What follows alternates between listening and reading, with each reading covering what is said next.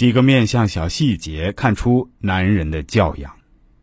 一个聪明的女人选择男人，不看外表的，也不看一时出息或家业，更多的是考察人品是否诚实顾家。一个诚实可靠顾家的男人，面相上有几大特点，供大家参考。诚实顾家的男人长什么样？一面不露骨，下巴圆厚。面不露骨主为不张扬、不冒失、沉稳；下巴圆厚为稳重、家庭观念强、晚年好的象征，其中就有家庭管理的好。二眉不散，眼不斜。神光淡然而不亢奋，眉形或眉尾散的人多为随性而为之，自己想怎样就怎样，这样是无法看家的。眼斜视的男人多心机，神光常亢奋的男人比较冲动。三，鼻不能太细太小，鼻头不尖，鼻孔不露。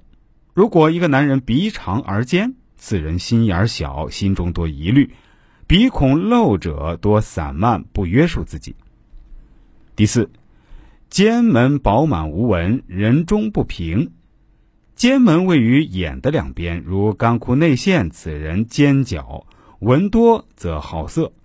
人中太平太短，是为斤斤计较，没有包容心，且不会控制把握自己。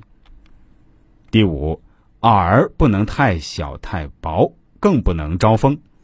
耳朵太小太薄，一生事故不断，很多小事儿都不能处理好，反而扩大。男人的招风耳朵主社交差，能力差，不聪明，愚笨，为人处事显得笨拙无助。第六，额头无深纹，不内陷，不求额头饱满，只要是无深的纹路，心性都是比较稳定的。同时，如果内陷，思想还易极端，做出很多疯狂的事来。好男人的条件还是很多的，但是只要抓住几个重点来观察，基本上可以看出此人的心性和人品。